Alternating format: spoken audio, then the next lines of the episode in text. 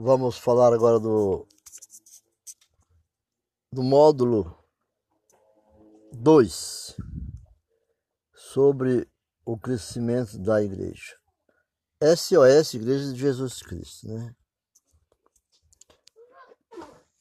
No 2, módulo 2, diz que na pergunta, mas em que áreas se deve crescer? Em que áreas devemos crescer? Dependendo da região que você está, não, existe área. É a vontade, é a busca do Espírito Santo que está em você. Porque Paulo fala em Efésios 4,15 que os crentes devem crescer em tudo.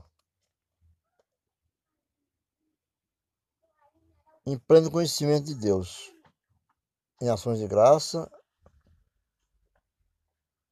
E e muitas outras coisas do, quando ele diz é, generalizando pode-se dizer como já foi citado né em quatro áreas. Essa é uma das áreas, da segunda área. Mas como alcançar o verdadeiro crescimento? Para haver o verdadeiro crescimento, é preciso que ocorra e existem certas condições apontadas pelos textos bíblicos examinarmos conscientemente, nós vamos achar alguma dificuldade nos textos bíblicos que aponta como os apóstolos discutiam o assunto de levar a palavra do Senhor a alguma região, algumas regiões na época que era muito perigosa, e Jesus o aconselhava. Mas não quero não do mero esforço. Não do mero esforço, diligência ou criatividade humana. Não é isso. Estratégia, criatividade, esforço humanos não funciona. O que funciona é a oração. É a fidelidade às escrituras. Crítica ao movimento de crescimento da igreja. Temos que observar o que está falhando né, no crescimento dela, o que é que falta. Se nós estamos trazendo pessoas para dentro da igreja ou estamos tirando pessoas de dentro da igreja. Então, o crescimento exige a submissão e obediência à cabeça do corpo que é Cristo. Lemos lá em Efésios 4, 15, na parte B, nós vamos ver. Cresçamos em tudo naquele que é o cabeça, que é Cristo.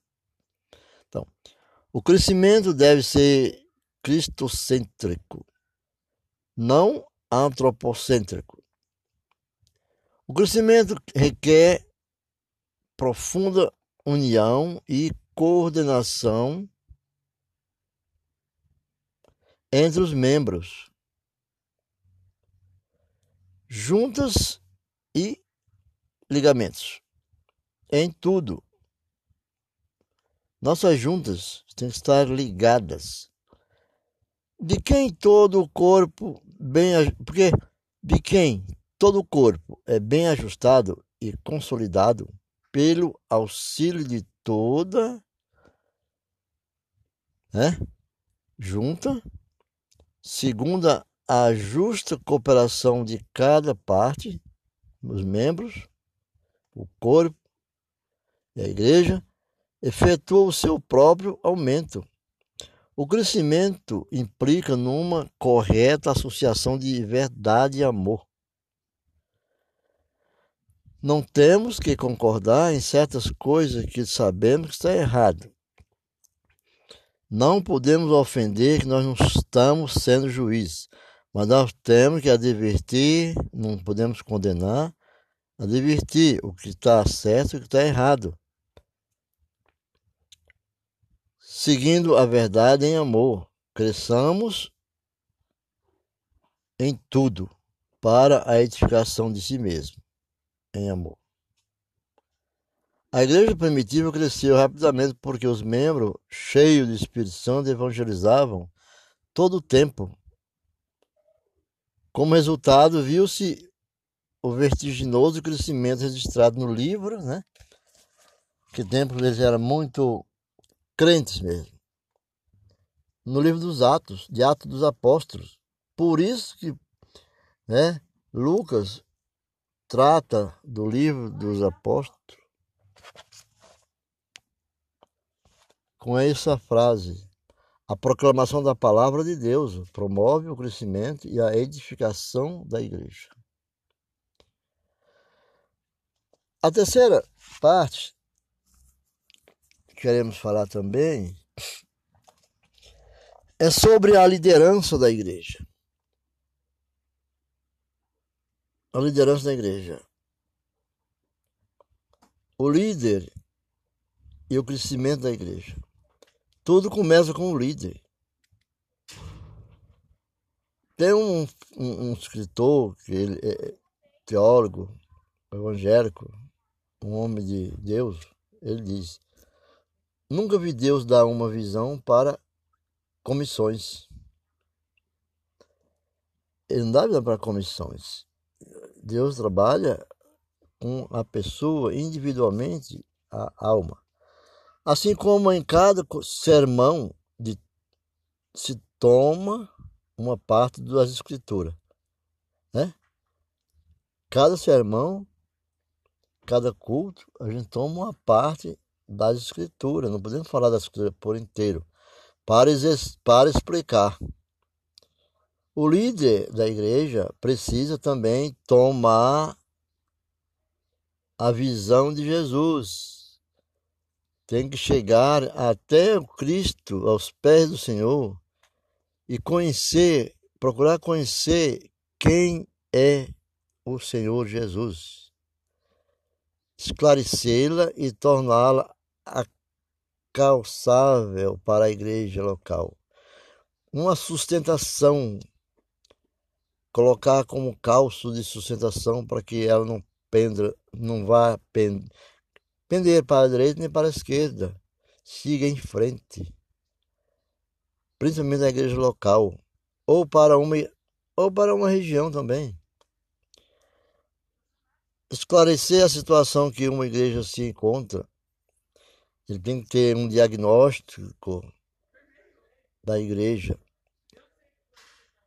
e apresentar para ela o que ela poderia alcançar em um tempo e espaço determinado. Essa é a visão da igreja. Os métodos e ações se submetem a esta visão. Não é outra visão, não ser a visão da igreja, que a igreja é Cristo. Já não estamos sujeitos ao modismo, não. Os metodológicos, não.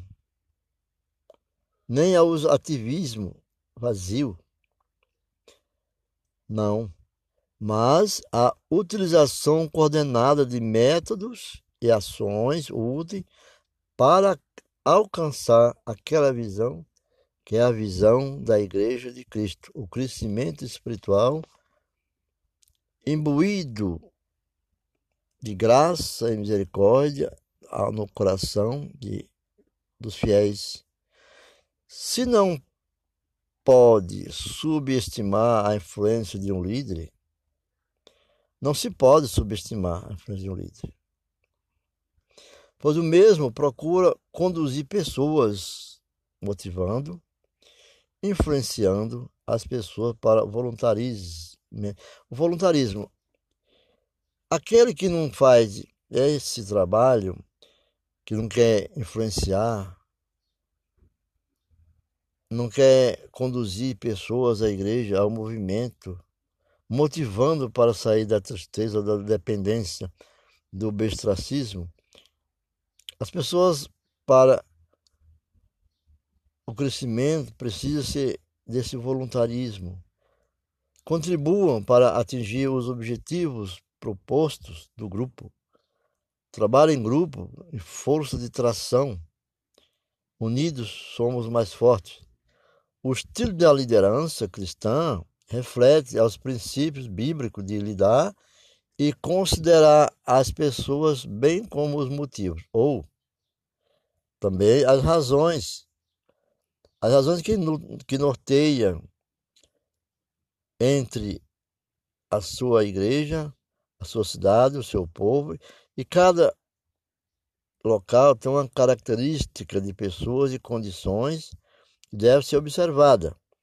E a liderança deve ser fundamentada nas qualidades bíblicas. Então, é, é, essa é uma parte né, desse módulo que devemos muito prestar atenção para, saindo da igreja, continuar mais firme, que lá dentro todo mundo é crente, mas queremos que sejamos crente andando na rua, fora, como Cristo fazia. Era nas ruas, nos becos, onde ele te achegava as pessoas, aconselhava, colhia, recolhia, e frutos o levava e fazia suas escolhas, né? A quem era destinado, a quem mais necessitava, necessitado. Então, Espero que tenha ajudado com essa orientação, pequena orientação, que não sabemos muito, não sabemos quase nada de Deus, mas Deus pode colocar em nosso coração grandes coisas em um momento instantâneo em nossas vidas e ver o nosso futuro aqui no presente. Fica com Deus e até a próxima.